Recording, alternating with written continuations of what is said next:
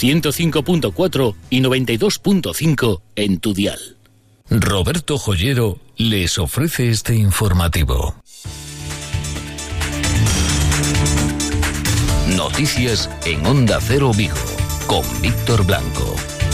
Hola, ¿qué tal? Muy buenas tardes. Se lo contábamos el pasado viernes y hoy ha vuelto a insistir el Partido Popular. 35 millones de euros al menos que tendrán que salir de las arcas municipales para pagar por la liquidación del Auditorio Palacio de Congresos. Y 35 millones de euros, dice el Partido Popular, es una cantidad más que respetable. Es mucho dinero. Elena Muñoz, portavoz del Partido Popular. 35 millones de euros, nada más y nada menos el 15% aproximadamente del presupuesto municipal de un año. Y dice que eso no es nada. No, no, eso es muchísimo. Eso es una barbaridad. 35 millones de euros, lo que se puede hacer con 35 millones de euros para todos los vigueses y viguesas con la situación que muchos están viviendo a día de hoy. Por tanto, normalidad. Normalidad ninguna, decía Elena Muñoz ante el intento por parte del gobierno municipal de restar importancia a este asunto. Es una de las noticias del día, como también lo es el calor. Augasa, la Mazda de Vigo, le ofrece el tiempo. Carlos Sotero, ¿qué tal? Muy buenos días. Carlos Sotero pues parece que no tenemos esa comunicación con Meteo Galicia, con Carlos eh, Otero, parece que se ha cortado. En cualquier caso, ya lo ven ustedes, cielos despejados y temperaturas, que ahora nos lo confirmarán desde Meteo Galicia, pero que se espera que alcancen los 30 grados. Este cielo despejado, este sol y este calor continuará durante los próximos eh, días. Vamos a ver si ahora es eh, posible. Carlos, ¿qué tal? Hola, ¿qué tal? Pues se había cortado la comunicación. Cuéntanos, ¿qué es lo que nos espera para las próximas horas? Pues seguiremos con aumento de las temperaturas, con los cielos despejados en Vigo y ya en este momento estamos rondando los 30 grados en la, en la capital. Tendremos eh, vientos de componente norte flojos, lo cual no impedirá esa subida de temperaturas máximas que esperamos que sean en torno a los 32, 33 grados máximas hoy. Mañana seguiremos con esta situación en la atmósfera, seguiremos con situación anticiclónica, con circulación del nordés y entra un poco de nubosidad de tipo alto que no impedirá tener un día, nuevamente un día de calor, un día con máximas en torno a los 30 grados. Es decir, mañana un día muy similar al de hoy. en principio es tendencia durante toda la semana esta situación que estamos viviendo. Efectivamente, aquí a medio plazo seguiremos con situación anticiclónica, cielos prácticamente despejados y destacar las mínimas, mínimas el miércoles que serán muy elevadas. El miércoles tendremos unas mínimas en Vigo en torno a los 20 grados. Muy bien, perfecto. Pues Carlos, muchas gracias un día más por atendernos en directo. Venga, igualmente, hasta luego. Augasa, concesionario Mazda en Vigo, les ha ofrecido el tiempo.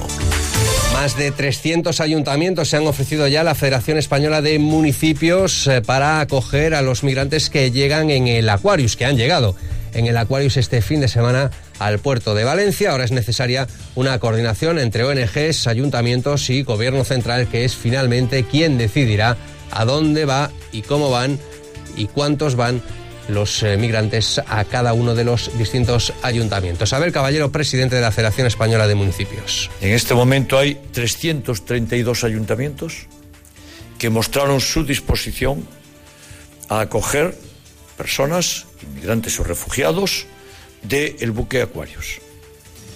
332 y todavía siguen llegando eh, nuevas eh, ofertas de ayuntamientos que, que quieren formar parte de esta red de acogimiento y por tanto acoger personas del, del Aquarius. 332 ayuntamientos para acoger a las personas del Aquarius.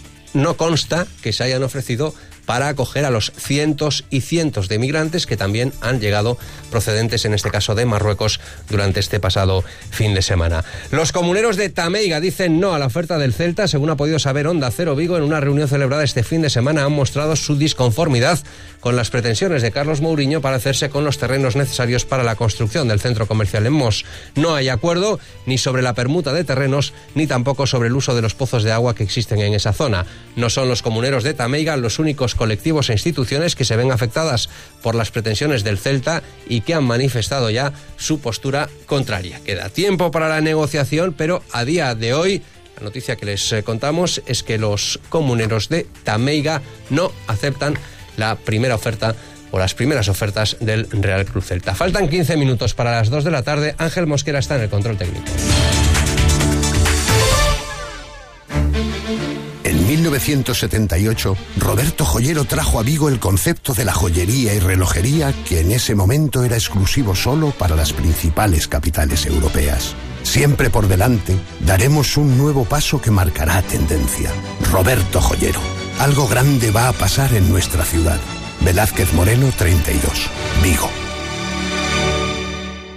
Con Alcampo ahorra y vive mejor. Las mejores ofertas del día en productos frescos. Hoy tienes rodaja de salmón fresco el kilo a 10,95 euros y filetes de ternera el kilo a 7,95 euros. Y además disfruta de tu compra online al mismo precio que en tu hiper. Descúbrelo visitando nuestra web alcampo.es. Con Alcampo ahorra y vive mejor.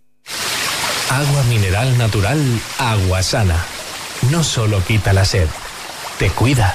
Agua sana, perfecta para la elaboración de alimentos infantiles y dietas bajas en sodio. Agua mineral natural agua sana, ligera, saludable y equilibrada. Agua sana no solo quita la sed, te cuida. Ya están llegando las notificaciones a aquellos que sin estar censados en nuestra ciudad solicitaron la tarjeta Paz Vigo.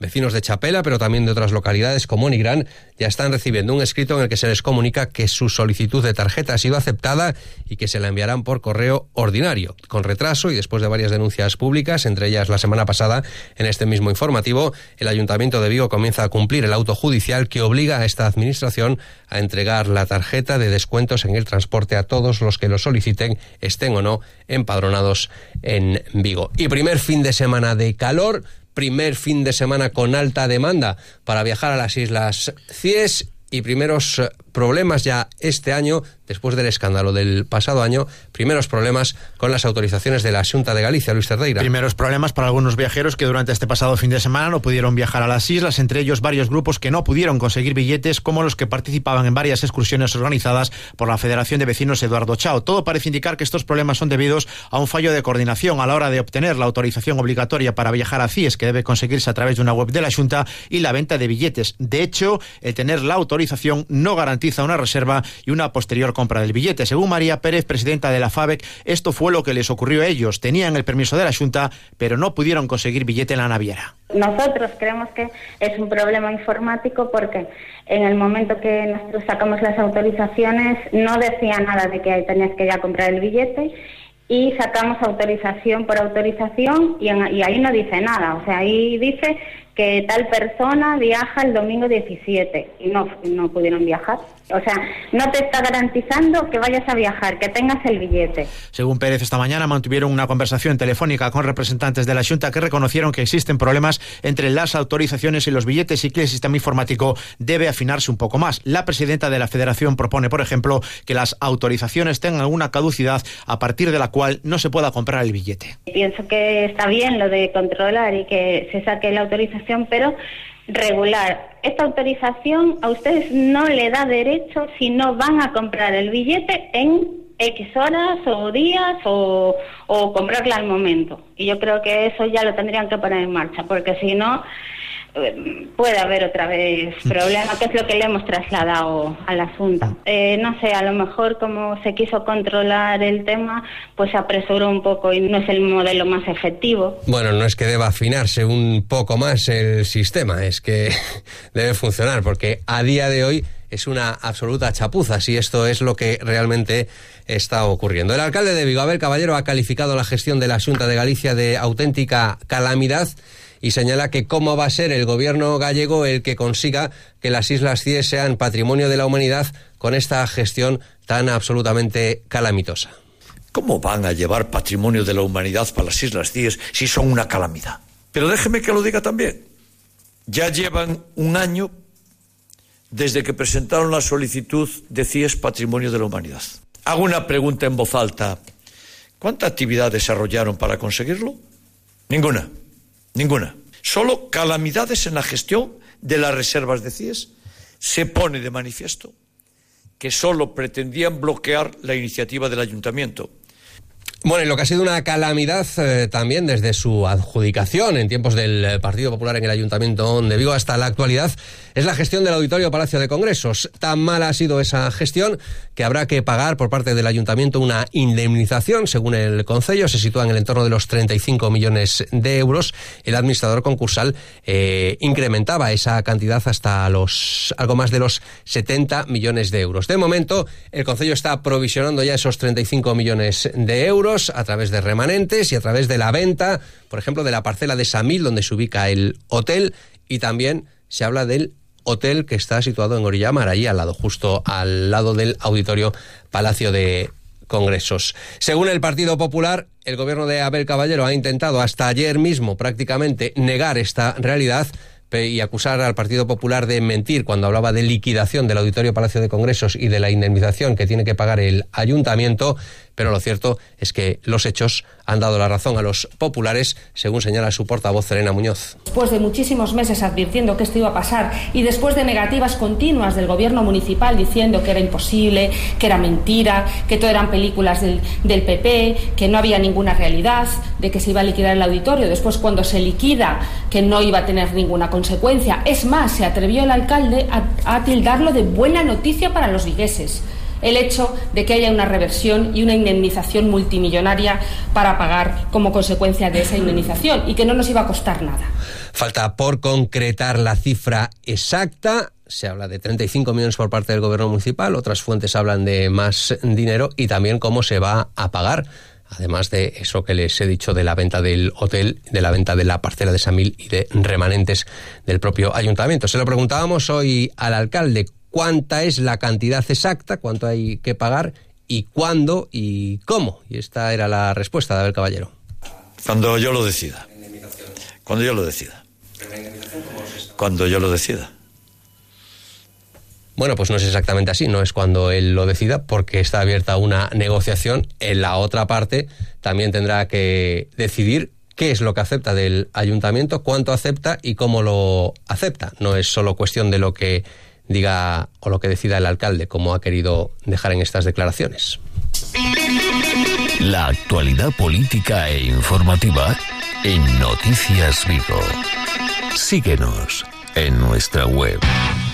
Hoy hay una charla de la Policía Nacional con profesionales sanitarios porque estos vienen denunciando desde hace ya mucho tiempo los insultos, incluso en algunos casos llegan a ser agredidos por los pacientes o por familiares de los pacientes. Luis. Una jornada organizada por la propia Comisaría de Policía en colaboración con el Colegio de Médicos y que lleva por título Medidas a adoptar frente a las agresiones a profesionales de la salud. Y es que, según se explica desde el propio colegio, no dejan de aumentar las agresiones verbales, pero sobre todo físicas, a todo el personal sanitario. El aumento más preocupante se está dando en atención primaria. Pedro Silva, secretario del Colegio de Médicos, explica que ello es debido al aumento del tiempo de espera para obtener cita y para ser atendido, lo que provoca cierta frustración en el paciente que paga el personal sanitario. En atención primaria porque se sienten incapaces de atender toda la demanda que sufren y entonces surgen los problemas. La gente entiende que son los casos suyos los más graves,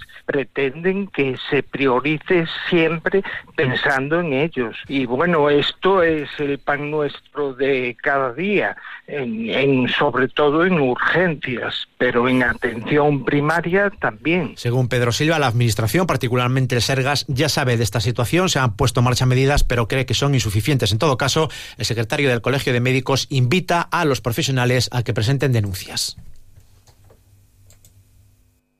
Hombre, algún tipo de medida está claro que están adoptando, pero creo que también que es insuficiente, porque las agresiones han aumentado muy, muy clarísimamente en todos los ámbitos. Y lo primero que hay que hacer es denunciar la primera de las cuatro jornadas de huelga a las que están convocadas las auxiliares del Álvaro Cunqueiro ha sido secundada por eh, la mitad aproximadamente de las profesionales, según datos de la Comisión de Centro, donde más ha repercutido el paro ha sido en los quirófanos, que han tenido que suspender 11 de las cirugías programadas. Son alrededor de un tercio de las que el hospital realiza cada mañana. Recordamos que el conflicto entre el Sergas y el colectivo de técnicas de cuidados auxiliares de enfermería se prolonga ya más de un mes. Las profesionales se oponen a la orden de la dirección en Vigo de asumir el traslado de las bolsas de ropa sucia que hasta principios de mayo realizaba la empresa concesionaria del hospital. Hoy primera de las cuatro jornadas de huelga que han convocado y que ha tenido incidencia fundamentalmente en esas intervenciones eh, quirúrgicas. Faltan cinco minutos para las dos.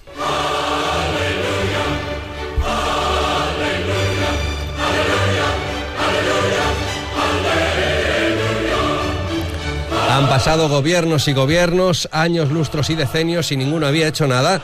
Un barrio sin aceras, escondido. Seguro que la mayoría de los que nos escuchan nunca han caminado por sus apenas seis calles.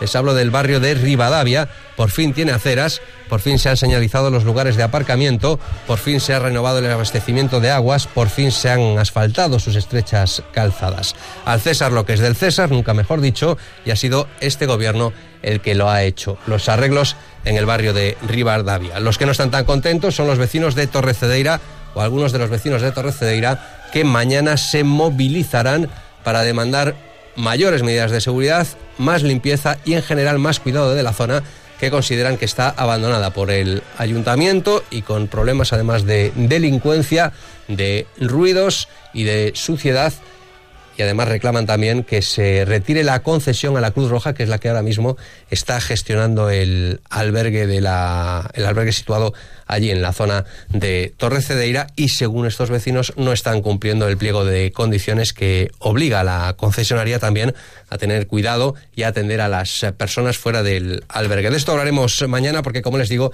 está convocada esa movilización en la calle Torre Cedeira. Tu compraventa de confianza Autorribada te ofrece la información deportiva. Después de que los problemas técnicos provocasen un retraso de una semana y la cancelación de la posibilidad de realizar las altas online, arranca con una semana de retraso la campaña de abonados del Real Club Celta. ¿Qué está pasando con la informática a estos niveles de la Junta, chapuza en CIES y el Real Cruz Celta, chapuza para las altas de los socios. Desde primera hora de la mañana, las taquillas del Estadio Banca Balaídos registran una intensa actividad, ya que son muchos los celtistas que se están acercando para tramitar su alta o su renovación para la temporada 2018-2019. Y es que el Celta muchas veces acaba con la paciencia de sus eh, socios. En Autorribada tenemos el coche que necesitas y si no, te lo buscamos. Más de 150 vehículos en stock seminuevos, garantizados y financiación a tu medida. Visita nuestra web autorribada.com.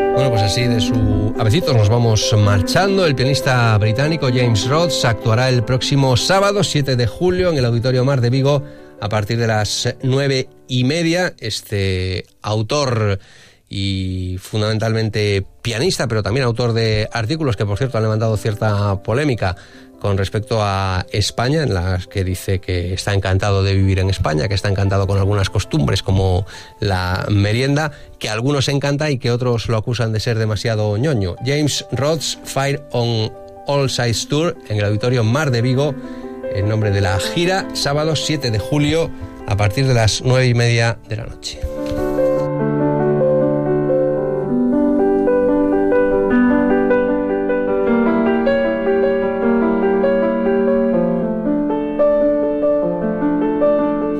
Por cierto, que hoy ha confirmado el alcalde de Vigo, Abel Caballero, todo el mundo lo daba por hecho, que habría concierto, como viene siendo tradicional, de la coral Casablanca en el auditorio, en el auditorio de Castrelos.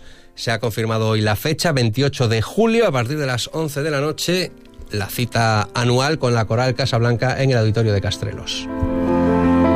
Ya han escuchado ustedes al comienzo de este informativo, el pronóstico del tiempo no anuncia cambios. Estamos ya en el centro de la ciudad en los 30 grados, alcanzaremos hoy los 32, cielos prácticamente despejados en su totalidad, el sol luciendo y el sol calentando, no solo hoy, sino también mañana y no se esperan demasiados cambios a lo largo de la semana, por lo tanto, meteorológicamente hablando, sí podemos decir que estamos en verano. Llegan enseguida las noticias de España y del mundo. Muy buenas tardes.